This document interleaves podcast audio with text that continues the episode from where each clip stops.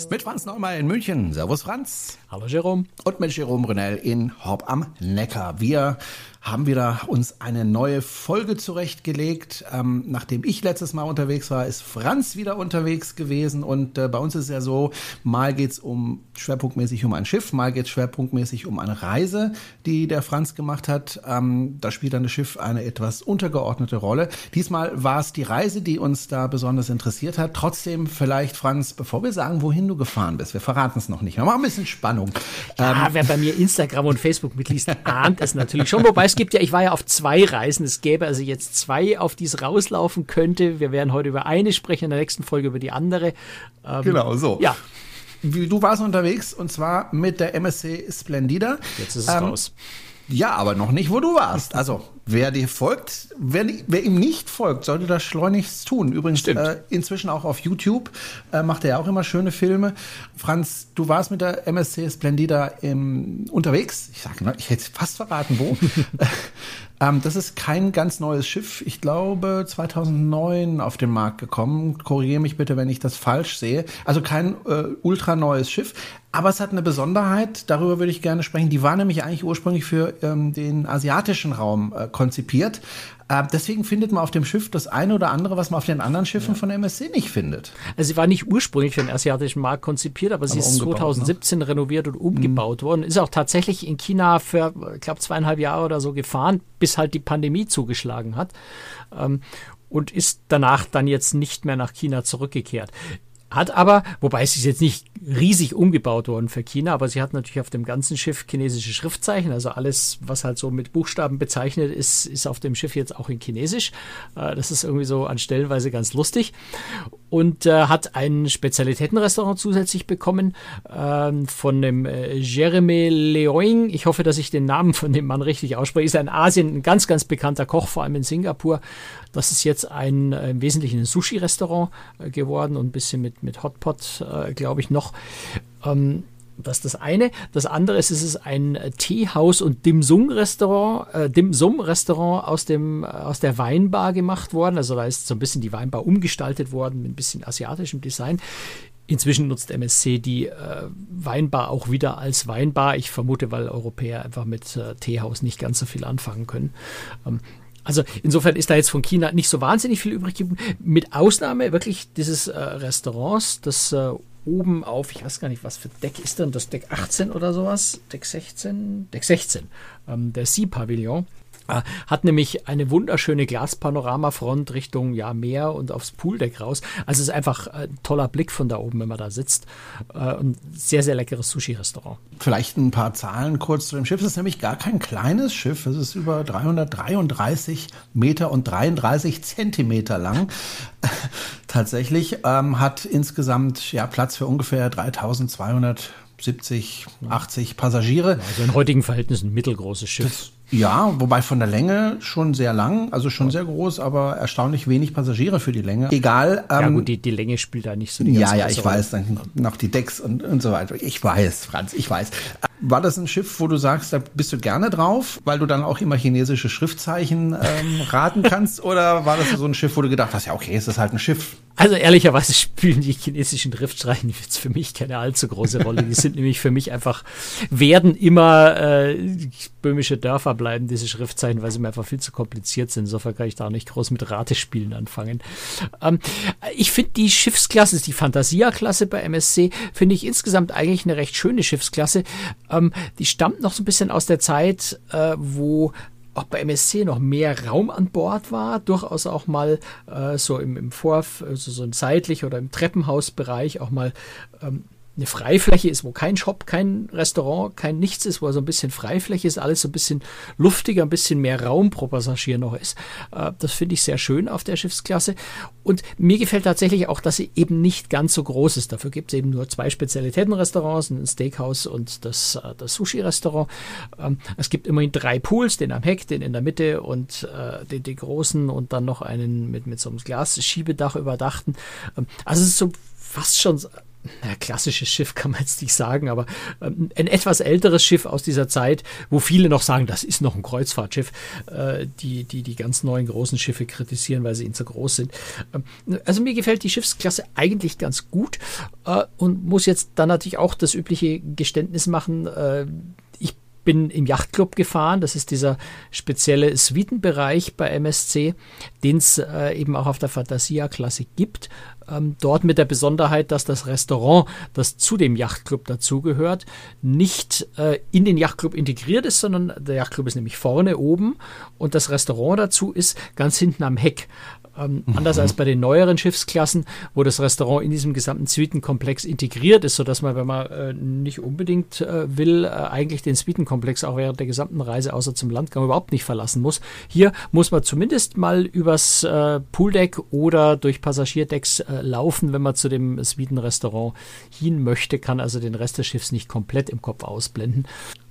Also ja, weil eben wirklich zurzeit die Auslastung der Schiffe immer noch gering ist. Und wir reden gleich drüber, weil das nämlich in dem Fall auch fahrgebietspezifisch ist, warum das Schiff nicht voll ist waren eben auch im Yachtclub noch ziemlich viele Suiten frei, sodass wir erfreulicherweise äh, dort Suiten bekommen haben, was schon sehr angenehm ist. Wir haben ja über den Yachtclub schon mal ausführlicher gesprochen äh, bei meiner letzten Reise beim SCC Shop, wo ich auch das Glück hatte, im Yachtclub zu sein. Und äh, da, äh, glaube ich, müssen wir jetzt nicht mehr allzu viel drüber sprechen. Es ist eben ein sehr, sehr eleganter, edler, äh, eben Luxusbereich, äh, der trotz allem bei MSC relativ günstig ist. Also so eine Woche für, für unter 2000 Euro kann man da schon mal bekommen, was jetzt wirklich eben für dieses Luxusniveau mit Butler und, und, und allem drum und dran äh, schon wirklich sehr günstiger Preis ist. Insofern habe ich die Reise vor allem auch deswegen genossen, äh, weil ich diesen Yachtclub wieder mal genießen durfte. Das kann ich sehr gut verstehen. So, jetzt wollen wir aber das Geheimnis lüften, wo du unterwegs warst. Und zwar war der Franz im Roten Meer unterwegs. Und jetzt hat jeder schon mal gehört, Rotes Meer. Aber wenn man die Leute fragen würde auf der Straße, wo ist denn das Rote Meer? Ich glaube, acht von zehn wüssten gar nicht so genau, wo das liegt. Aber es ist eigentlich relativ einfach zu finden. Ähm, jeder weiß, wo Ägypten liegt, ähm, im Süden des Mittelmeeres. Dort gibt es den Suezkanal. Wenn man durch diesen Suezkanal vom Mittelmeer kommend durchfährt, dann landet man im Roten Meer. Das ist du, du sagst es so einfach, dass das mhm. jeder so eigentlich weiß. Ähm, ganz so offensichtlich scheint es doch nicht zu sein. Ich habe in der Zeit ähm, die schrecklichen Nachrichten über das Erdbeben in, in der Türkei mhm. äh, mitlesen müssen. Und ich war ja unter anderem auch in Jordanien. Nordjordanien ist durchaus auch betroffen gewesen von dem Erdbeben noch. Also okay. wir waren, wir waren in, in, Petra, in der Felsenstadt, da können wir nachher noch drüber sprechen. Mhm. An dem Nachmittag, wo das schwere Nachbeben war, wir haben auch so ein paar Steinchen die Felsen runterrieseln sehen, ob das nur von dem Erdbeben noch war oder zufällig in dem Moment gerade war, weiß ich nicht. Aber wir waren relativ nah dran und ich habe äh, die Süddeutsche am nächsten Tag gelesen, digital. Und die Süddeutsche fand, dass Jordanien im Mittelmeer liegt. Also ah, die ja. hatten da so, so einen Übersichtsplan, wo das Erdbeben so war. Und ich denke mir, komisch, ich war gerade in Jordanien und das war am Roten Meer. Ja. Und äh, ja, also um es kurz zu machen, kurz zu machen, dort wo eigentlich der Libanon liegt, lag äh, stand auf der süddeutschen Karte Jordanien. Ähm, also ganz so klar scheint es nicht jedem zu sein. Ja, ja, ja. ja. Nee, aber ähm, wenn man sagt, also durch äh, den Suezkanal durch, dann kommt man in das Rote Meer. Genau. Ein sehr, sehr langgezogenes Meer, äh, sehr schmal. Ähm, da warst du unterwegs und das ist ja. jetzt nicht unbedingt das klassische Reisegebiet für für Kreuzfahrtschiffe. Also die fahren da gerne mal durch. Wenn sie von Asien zurückfahren ins mhm. Mittelmeer, dann fahren sie da durch. Äh, aber wie gesagt, die fahren dann meistens nur durch. Du bist dort ausschließlich unterwegs gewesen. Ja, es gibt einen einfachen Grund. Also das, äh, es gibt genau. zwei, letztendlich gibt es drei Häfen, die du da anlaufen kannst. Das ist Sokna in der Nähe von äh, Kairo. Es gibt Safaga in der Nähe von Uganda ähm, das beides in Ägypten. Äh, und du hast den Hafen von Aqaba, den einzigen Hochseehafen, äh, den, ja, den einzigen Seehafen von Jordanien, wo man eben klassisch den Ausflug in, in die Felsenstadt, in das Weltkulturerbe Petra macht. Das sind so die drei Häfen, die im Roten Meer relevant sind. Ansonsten hast du im Süden ja eben den Jemen, den Sudan, Eritrea, Saudi-Arabien. Das sind jetzt alles Länder, die klassischerweise im Kreuzfahrtschiff nicht angelaufen werden mit Ausnahme eben inzwischen Saudi-Arabien und deswegen ist das Rote Meer inzwischen ein ziemlich spannendes Fahrgebiet, äh, weil Saudi-Arabien halt ein, ein touristisch fast vollständig unerschlossenes äh, Land ist. Also bis vor ein paar Jahren durfte man nach Saudi-Arabien nur mit ganz komplizierten Sondererlaubnis überhaupt einreisen. Ähm, und, und insofern ist das ein Land, das man komplett neu entdecken kann. Das ist so, so ein weißer Fleck auf der touristischen Landkarte. Und insofern sehr, sehr spannend geworden. Trotzdem fahren noch sehr wenige Kreuzfahrtschiffe dort. Die MSC Splendor ist eben jetzt in der Saison äh, eins der ganz wenigen, die das tun als wir uns unterhalten haben, als du wieder zurück warst, ähm, im Vorfeld dieses Podcasts, äh, hast du ein bisschen gejammert, weil du gesagt hast, hm, hab ich? Ähm, oh Gott, diese, diese Geschichten mit äh, äh, hier Einreise und dort Einreise und oh ja. äh, hier dies und dieses, diesen Ausweis. Und was war das Problem? Ja, also, äh, Jordanien ist ein tolles Land, weil in Jordanien brauchen wir kein Visum. Ähm, aber man braucht für Ägypten ein Visum und man braucht für Saudi-Arabien ein Visum. Ähm, beides macht auf unterschiedliche Art und Weise äh, ziemlich Kopfschmerzen und, und, und kostet einen Nerven. Ähm, was vielleicht auch einer der Gründe ist, warum das Schiff da nicht so wirklich ausgebucht ist, weil die Leute davor etwas zurückschrecken. Vielleicht vorweggeschickt. Leute, überwindet euch. Es ist so wunderschön, da ist es ein so tolles Erlebnis. Ähm, nehmt diesen Aufwand für die Visa in Kauf, weil es lohnt sich so sehr. Aber es kostet erstmal fürchterlich Nerven. Ägypten, also bei beiden beantragst du das Visum online. Bei Ägypten kommt es auch innerhalb von zwei Werktagen. Ähm, man braucht ein Mehrfach-Eintrittsvisum, kostet also ungefähr 60 Euro. Ähm, kann man, kann man, äh, ja, muss man den Reisepreis einfach in Gedanken mit einrechnen. Ägypten ist aber also bei der, bei der Beantragung, bei der Ausstellung des Visums relativ einfach und schnell und unkompliziert. Dafür ist halt die Einreise in das Land wirklich mühselig. Ne? Die wollen, also ich glaube, ich habe in meinem Pass jetzt äh, nach der Reise sechs Ägypten-Stempel und habe während der Reise nochmal irgendwie fünf andere Stempel gehabt und bin ich weiß nicht, bestimmt durch 30 Kontrollpunkte. Alle fünf Meter musst du deinen Pass vorzeigen. Und äh, also es ist einfach ein sehr, sehr bürokratisches, sehr, sehr mühseliges Land, was dieses Thema angeht. Und zum, äh, manchmal auch recht verwirrend. Ne? Du landest in Urgada am Flughafen und dann, dann, dann belästigt dich schon der Erste, weil er dir irgendeine teure Special, Special Line bei der Security verkaufen will. Und der Nächste redet irgendwas von Visum, das du aber längst hast. Wenn du nicht genau aufpasst, kaufst du nochmal ein neues Visum, obwohl du es eigentlich gar nicht brauchst. Also sehr, sehr mühselig, die Geschichte. In Saudi-Arabien ist es andersrum. Da sind die Behörden an Land super nett, super unkompliziert. Wir sind in, in Jeddah, das war der erste Hafen, wo wir von Bord gegangen sind, äh, sind wir in dem Kreuzfahrtterminal empfangen worden von, ich weiß nicht, bestimmt 25 oder so Immigration-Schaltern. Also da ging die Passkontrolle, ging ratzfatz, zack, zack, kurz in den Pass reinschauen, Stempel reinhauen, die Sache war erledigt. Ähm, bei Saudi-Arabien ist die Beantragung des Visums die echte Herausforderung, die große Herausforderung. Ähm, du kannst entweder ein normales Visum, ist beides auch online, äh, das normale Visum beantragen, das kostet aber dann eben 130 äh, Euro oder Dollar. Das ist ein bisschen teuer. Ähm, MSC hat da mit, mit Saudi-Arabien einen Special Deal oder, oder so, so eine Sonderprozedur gemacht, wo man das deutlich günstiger kriegt für etwa 30. Also das Visum kostet, glaube ich, 20 und dann muss man nochmal so eine verpflichtende Krankenversicherung abschließen, egal ob man schon eine hat oder nicht. Ähm, die kostet dann nochmal 10, also es kostet insgesamt so 30 Dollar. Ähm, dieses Formular ist ein Albtraum zum Ausfüllen. Man hat nur zehn Minuten Zeit, dann ist ein Timeout, dann funktioniert das nicht mehr. Die Zahlung funktioniert manchmal nicht so richtig. Und das Visum ausstellen tut Saudi-Arabien erst frühestens 48 Stunden vor Einreise. Da bist du aber schon am Schiff kriegst das Ganze dann per E-Mail zugestellt, musst das Visum aber ausgedruckt vorlegen im Hafen. Also es ist die Prozedur ist einfach sehr, sehr mühselig. Eine MSC hat dann an Bord eine E-Mail-Adresse, wo du dieses Visum weiter E-Mails, dann drucken die dir das aus, dann gibt es eine Ausgabestelle, wo du es irgendwann abholen kannst. Also du stellst dich an Bord ganz oft an irgendwelchen Schlangen an, um den Pass, um einen Stempel zu kriegen, um ein Visa zu kriegen, um es wieder zurückzugeben. Ähm, es ist ein bisschen mühselig, das Ganze. Ne? Mühselig, nervig, ähm, aber gehört halt leider dazu, wenn man in den Ländern reisen will. Und Saudi-Arabien ist halt, was Tourismus angeht, noch ein bisschen unerfahren. Ich glaube, bis nächstes Jahr haben die das im Griff und dann wird das alles ganz einfach werden. Ähm, aber im Moment ist es eben noch ja, so mühselig, wie ich es gerade geschildert habe. Ähm, und man muss da einfach immer an, äh, an, an den, den, den Balu, den Bär mit seinem Versuchs mal mit Gemütlichkeit und Gelassenheit denken. Äh, es ist die einzige Chance, wie man damit umgehen kann. Und wenn man das alles locker nimmt äh, und locker nehmen kann, ähm, ja, dann kommt man da schon ganz gut durch. Okay. Aber es ja. kostet Nerven. Und vielleicht auch dazu gesagt für alle, die sagen, ja, aber der Typ war ja im Yachtclub, er hatte den ganzen Ärger nicht. Stimmt zum Teil. Der Yachtclub hat da den großen Vorteil, dass du natürlich deinen Butler und die Concierge dort hast und die nehmen dir den größten Teil dieses ganzen Visumszeugs und äh, Ausdruck und, und Stempel in Pass und sowas nehmen die dir ab. Du musst nirgendwo hin, du musst dich nirgendwo anstellen. Nichtsdestotrotz nervt es trotzdem. Ja. Und wahrscheinlich sind dann Wahrscheinlich ist dann der Butler äh, gestresst. Ja, in gewisser Weise schon. Ach ja. Ähm, okay. Also da also, muss man einfach durch und ich würde es auch jedem empfehlen, einfach Nerven zu behalten, hm. weil es lohnt sich.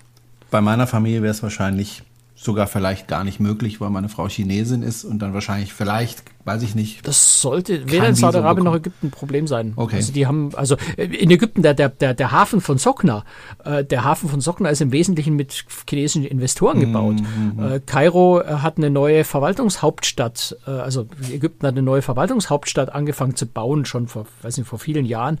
Ähm, die ist überwiegend von, von chinesischen Investoren finanziert. Also ich glaube nicht, dass da China ein Problem macht. Okay. Äh, in Saudi-Arabien ist zweite Fremdsprache Chinesisch, was die Kinder in der Schule lernen. Die lernen ab Kindergarten Englisch und und ab. Ja, ja. Die lernen im Kindergarten schon Englisch dort mhm. ähm, und in der, sobald es in die fortführende Schule geht, lernen die Chinesisch. Die Armen. Tut mir leid. ist keine leichte Sprache zu lernen. Okay, gut, also du hast das äh, Visum beantragt, hast es dann irgendwann auch ähm, entweder auf dem Schiff oder eben im Vorfeld bekommen. Du bist wo gelandet? Äh, in welchem Land? In Ägypten hast ich du, glaube ich, gesagt. In ne? Ägypten, genau, nach Hurghada geflogen. Man kann, mhm. glaube ich, in Sokna einsteigen, dann könnte man nach Kairo fliegen. Ich glaube, man kann so ziemlich in jeder Stadt einsteigen, aber das Hurghada bietet sich, glaube ich, am ehesten an als Einsteigehafen. Okay, und dann. Also Einstieghafen, Einstieghafen San Safaga. Das sind so okay. eine Stunde ungefähr von Hurghada zu fahren. Okay, wahrscheinlich mit dem Bus, Zubringerbusse. Genau. Ja. Ähm, man muss nicht irgendwie auf Pferden reiten oder ähnliches. So. Nee, das Und Land ist schon ein bisschen fortschrittlicher. Vorurteile. So, ähm, du merkst, ich war noch nicht in Ägypten. Ähm, ja, nein, also Ägypten, äh, muss man sagen, im Vergleich zu den anderen beiden Ländern ist Ägypten trotzdem ein relativ schwieriges Land. Also, es ist ein sehr armes Land, das muss man einfach sagen. Es gibt sehr, sehr viele sehr arme Menschen. Man sieht in Kairo, wenn man von Sokna sind wir dann nach Kairo zum Ausflug gefahren und zu den Pyramiden natürlich. Ähm, da fährst du durch Slums, du siehst, du siehst wirklich Elend. Es ist äh, ein sehr, sehr armes Land an manchen Stellen. Ähm, und entsprechend hast du viele, na, Bettler habe ich diesmal gar nicht gesehen, aber du hast gar, also an jeder Ecke steht jemand, der die Hand aufhält, weil er, weil er ein Backschisch, weil er ein Trinkgeld will. Du stehst vor dem Transferbus und der, äh, der, derjenige, der also deinen Koffer nimmt und in den Bus reinlegt, hebt die Hand schon äh, auf und will Trinkgeld, bevor er den Koffer überhaupt richtig reingehoben hat. Das begegnet mir einem in, in, in Ägypten an jeder Ecke. Das ist in Jordanien und Saudi-Arabien komplett anders. In Jordanien freuen sie sich über ein Trinkgeld, erwarten es aber nicht. In Saudi-Arabien habe ich sogar erlebt, dass Trinkgeld abgelehnt wurde. Gut, dann seid ihr aufs Schiff gestiegen und dann ging es los. Ähm, die Strecke war aber, glaube ich, relativ kurz, ne? Die erste Strecke. Ja, über Nacht nach Akaba äh, in Jordanien. Ähm, das ist, also von Akaba fährt fast jeder, obwohl die Stadt Akaba selber auch ganz hübsch ist von dem, was ich gesehen habe beim Durchfahren, aber von Akaba will natürlich jeder nach Petra. Also die berühmte Felsenstadt Petra, eine der sieben äh, Weltwunder der Neuzeit, ein, in, in, in einem Hochgebirge gelegen, das vielleicht gleich als Tipp vorneweg, wer nach Petra fährt, warme Kleidung mitnehmen, winddichte Kleidung mitnehmen, äh, dort kann es richtig kalt werden, also wir hatten so fünf, sechs Grad äh, Celsius plus immerhin, ähm, mit Wind und es, es war eisig, es war so sandsturmartig beinahe, weil der Wind den Sand dort aufwirbelt. Also das sollte man ordentlich warme Kleidung mitnehmen, sonst wird man da nicht glücklich. Ähm, aber es ist natürlich ein, ein ganz, ganz faszinierender Ort, wo in Felsschluchten, in Felstälern ähm, ja, vor, vor, vor weit über 2000 Jahren äh, die äh, Nabatäer, ein, ein, ein Nomadenstamm dort ja so halb sesshaft geworden sind und sowohl Grabmale als auch Wohnungen, Höhlen und sowas in die Felsen reingeschlagen haben. Und das ist eine ganz, ganz prächtige Angelegenheit, das zu sehen. Also sehr, sehr faszinierend. Äh, ja, nicht umsonst eins der sieben Weltwunder der Neuzeit.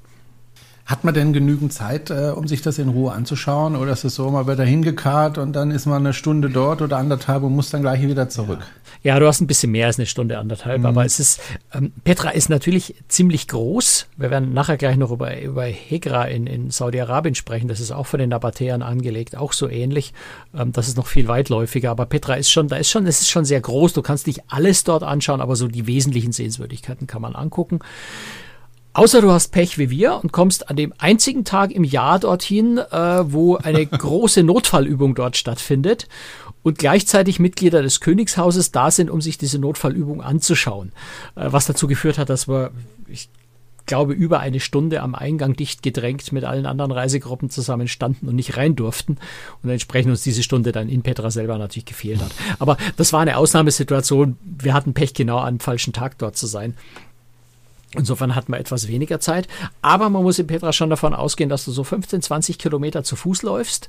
Ähm, es ist relativ weit durch die Schlucht durch. Man kann da so, ich glaube, für 15 Dollar einfach kann man so ein Teil, eine Teilstrecke mit so Golfkarts fahren. Aber äh, im Grunde läufst du einfach sehr, sehr viel, weil es dann doch ja eben weitläufig ist.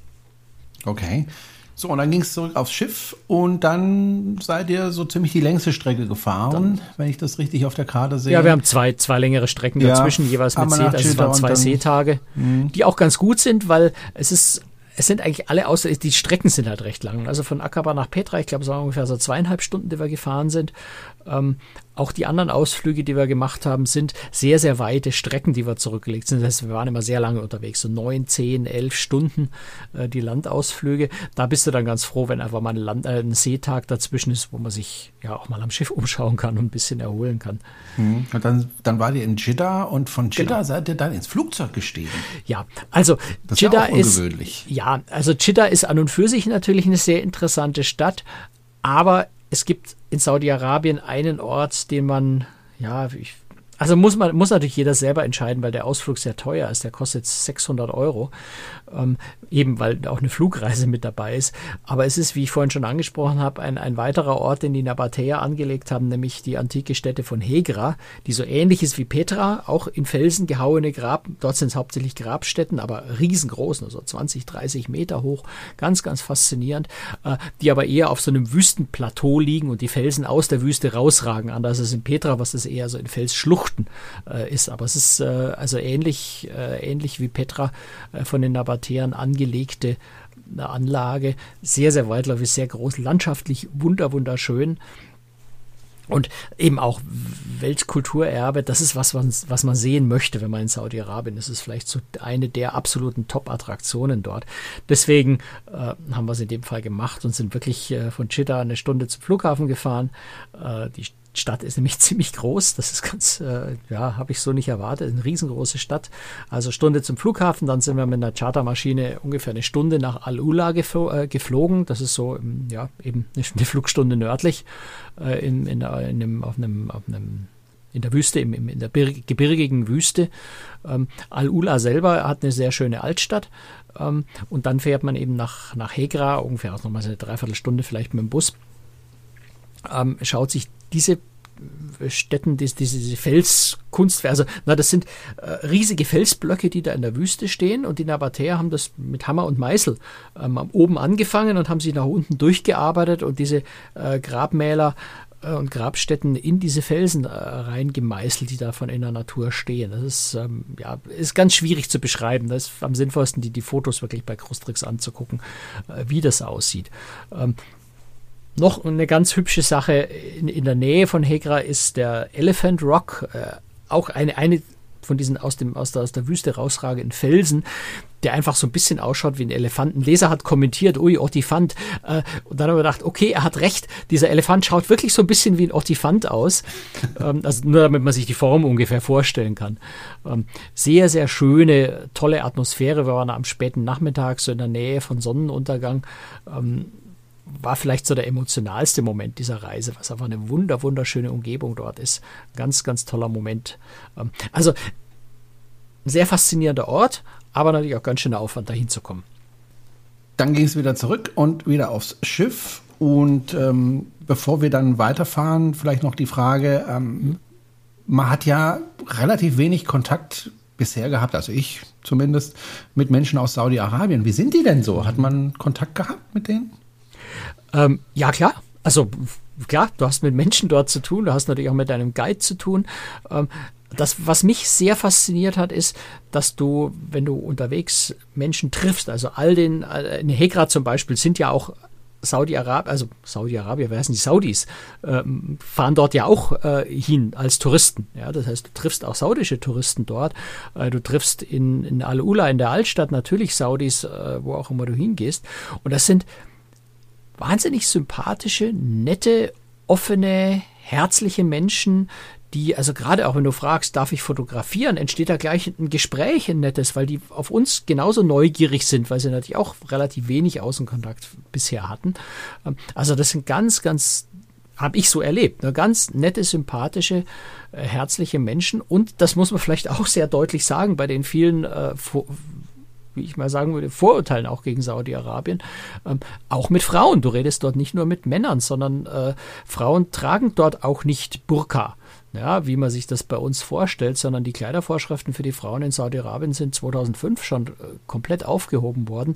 Ausnahme der zwei heiligen Städte Medina und Mekka. Dort gibt es immer noch ähm, Kopftuchvorschriften äh, und sowas. Ähm, aber ansonsten kannst du als Frau in Saudi-Arabien äh, tragen, was auch immer du möchtest. Also westliche Kleidung. Und viele tun das auch, gerade in den größeren Städten, eben wie Chitta oder. Ähm, na, also. Äh, soll jetzt sagen, in den konservativeren Städten wie Medina und, und Mekka äh, wirst, du, wirst du mehr, also wir haben es in Medina erlebt, wirst du mehr Leute noch mit Kopftuch, mehr Frauen mit Kopftuch sehen. Aber es steht jeder Frau völlig frei, das zu tun. Äh, Frauen können zum Beispiel auch, äh, wenn sie es denn leisten können, äh, ohne ihren Mann zu fragen, ab 18 ins Ausland zum Studieren gehen zum Beispiel. Ähm, der saudische Staat hatte ein Programm über zehn Jahre hinweg, ist glaube ich inzwischen ausgelaufen, wenn ich unsere Führerin da richtig verstanden habe, ähm, wo sie über 200.000 ihrer besten Studenten ins Ausland zum Studieren geschickt haben mit einem vollen äh, Stipendium. Deswegen äh, war unsere, äh, also unsere, unsere Führerin in äh, Medina äh, hat äh, in, in Utah in den USA studiert. Also das sind ganz viele so Dinge, die man, wo man Vorurteile einfach gegen Saudi-Arabien hat, wo das Land wesentlich fortschrittlicher ist, als man sich das vorstellen kann. Du siehst an jeder Ecke irgendwo Kentucky Fried Chicken und irgendwelche amerikanischen Burgerketten. Ähm, also es ist, das Land wirkt wesentlich westlicher, als das in unserer Vorstellung so existiert. Ähm, dadurch, dass es eben so lange abgeschottet war äh, und Tourismus erst seit ganz kurzem möglich ist, wissen wir einfach sehr wenig über das Land. Und das, was ich gesehen habe, hat mir sehr, sehr gut gefallen. Das mhm. heißt jetzt nicht, dass Saudi-Arabien der Vorbild, das vorbildlichste, demokratischste, menschenrecht achtendste Land der Welt ist. Natürlich nicht. Äh, da ist ganz viel noch aufzuholen. Und natürlich sind da noch ganz viele äh, Dinge, ähm, die man anders machen kann, wobei ich jetzt auch bewusst sage, anders machen kann, weil es eben auch eine andere Kultur dort ist. Und ich finde, dass wir nicht unbedingt äh, jedes Land der Welt mit unserer westlichen Kultur beglücken müssen und sie dazu zwingen sollen, die einzig glücklich machende Wahrheit äh, zu übernehmen, die wir als solche empfinden. Ähm, also, ne, das ist so, die Diskussion müssen wir jetzt, glaube ich, auch nicht im Detail führen, aber äh, das Land ist wesentlich weiter in unserer Vorstellung, ähm, als wir das in unseren Vorurteilen über Saudi-Arabien bis jetzt wissen oder ich gewusst habe oder mhm. wahrgenommen habe. Ich habe immer festgestellt. War ein sehr spannendes Erlebnis einfach.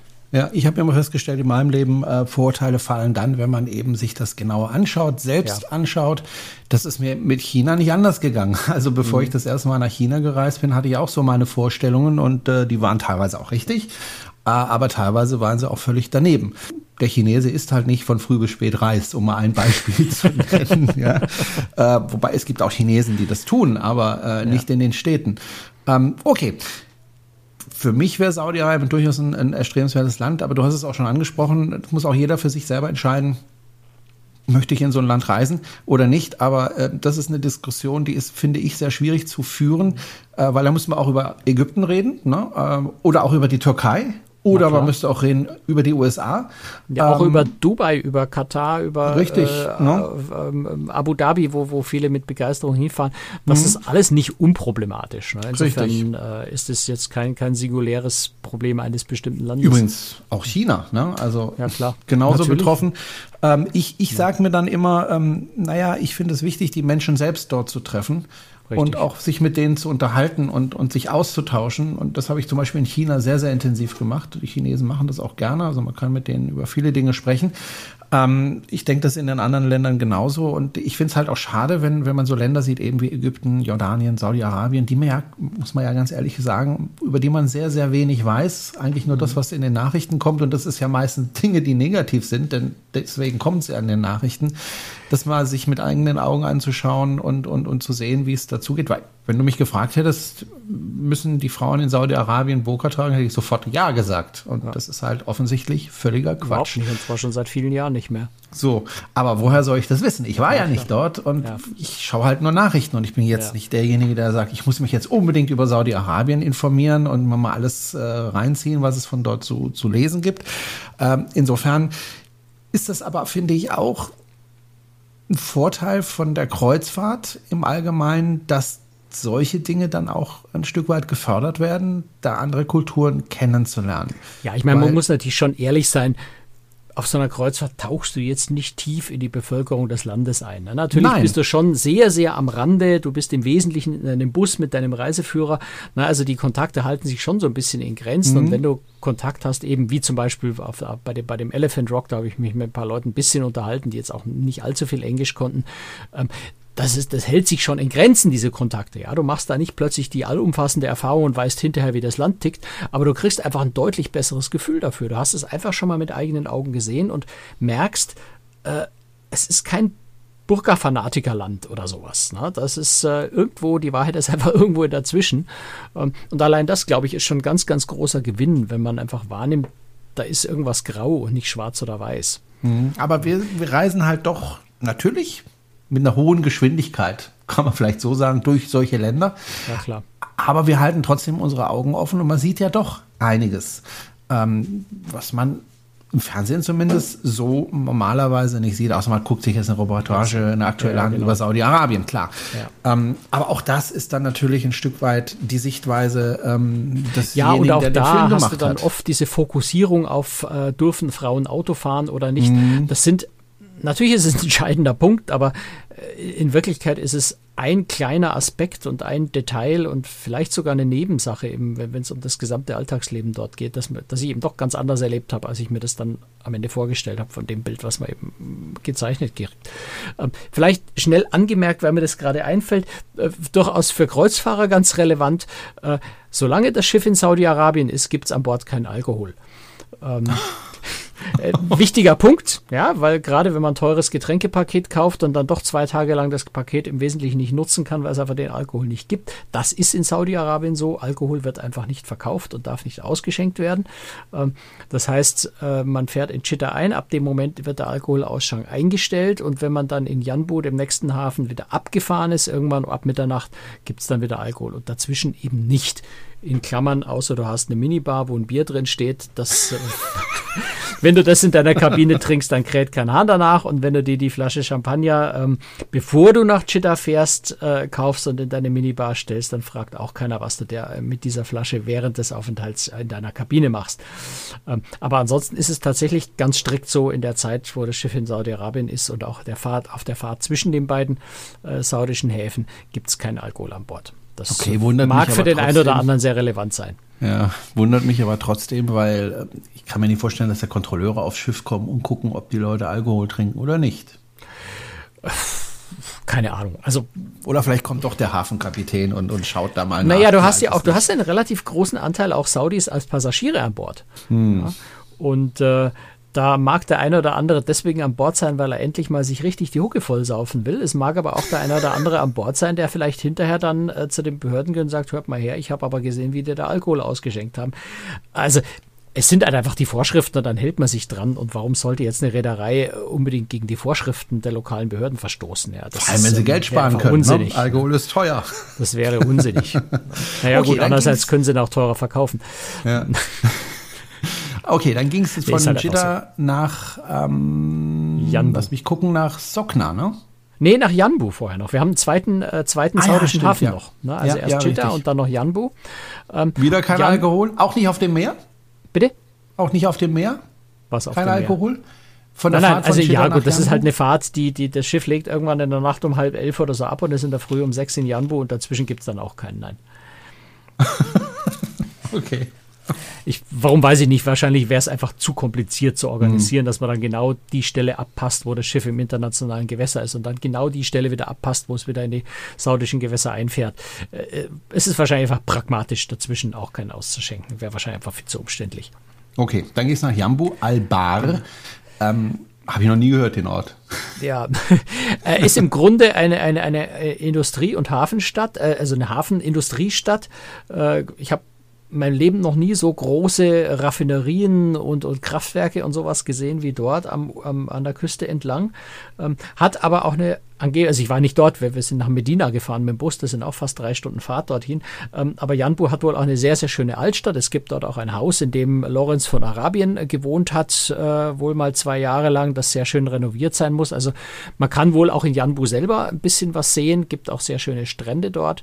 Ähm, Angeblich muss ich sagen, weil ich habe sie nicht gesehen.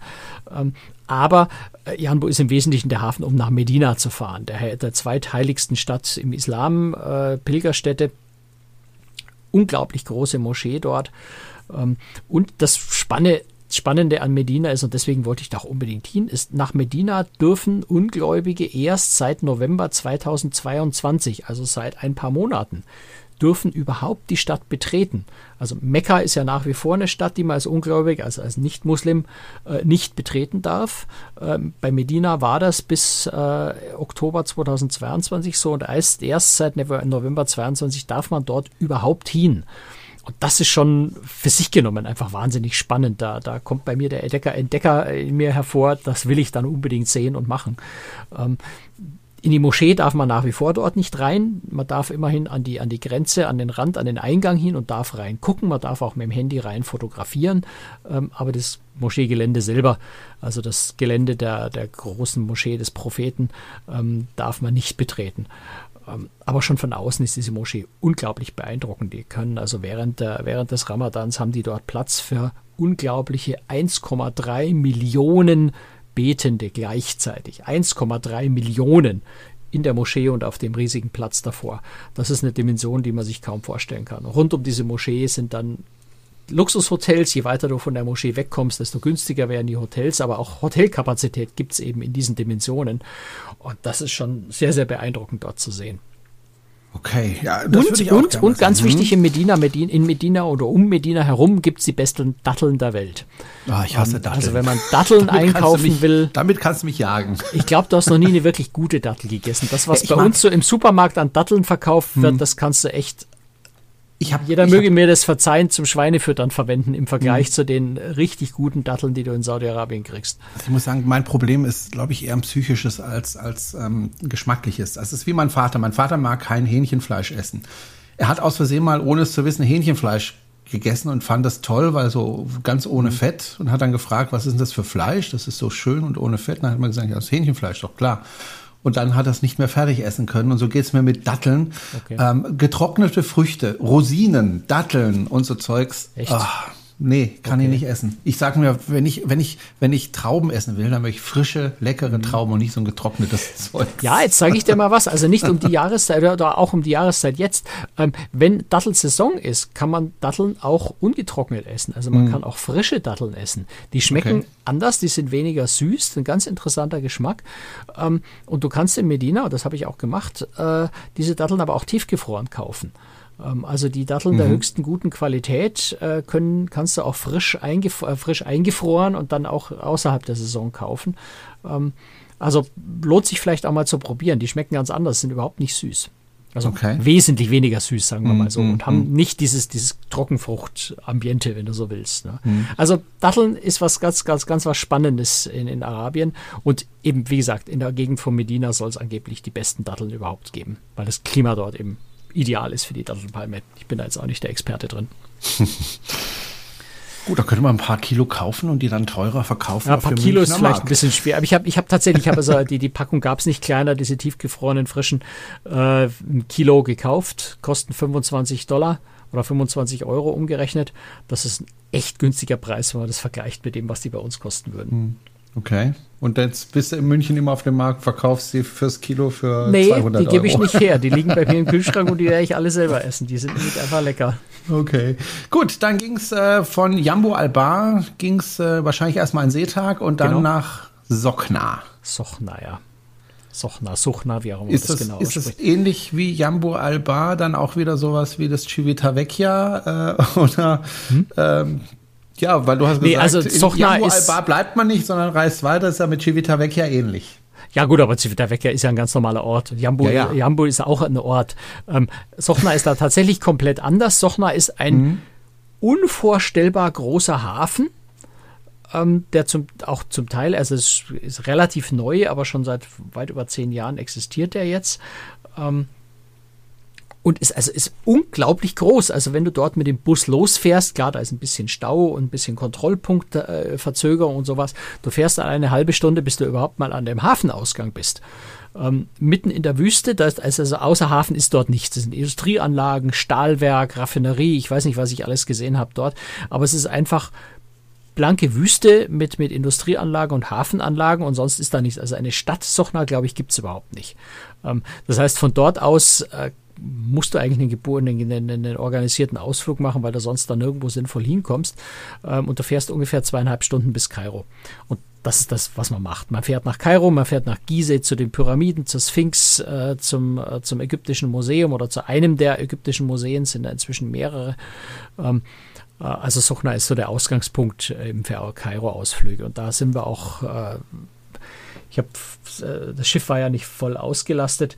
Ähm, ich glaube, es war so 60 Prozent Auslastung ungefähr, was die Passagiere angeht. Und unten im Hafen, wie wir einliefen in Sochna, warteten da über 75 Busse, die also dann nach und nach befüllt wurden und mehr oder weniger in Kolonne Richtung Kairo gefahren sind, dort sich dann verteilt haben.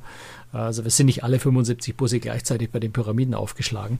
Ähm, aber äh, da fährt man also nach Kairo und, und schaut, sich, schaut sich Attraktionen in Kairo an.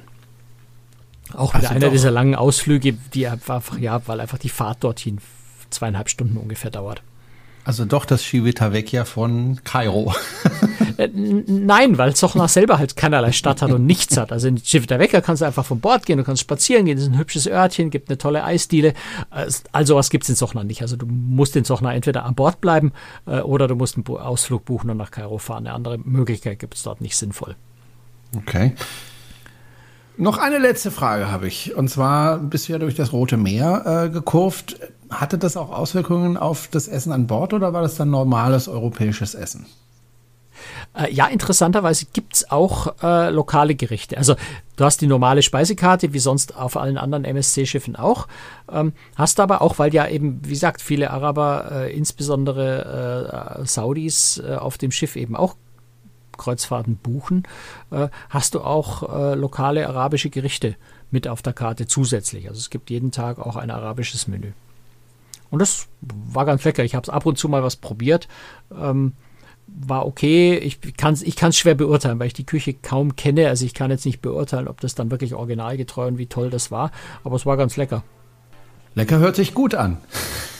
Ja. Das war die heutige Folge von Cruise Tricks, Ihrem Kreuzfahrt-Podcast. Wenn Sie uns unterstützen möchten, dann können Sie das gerne tun.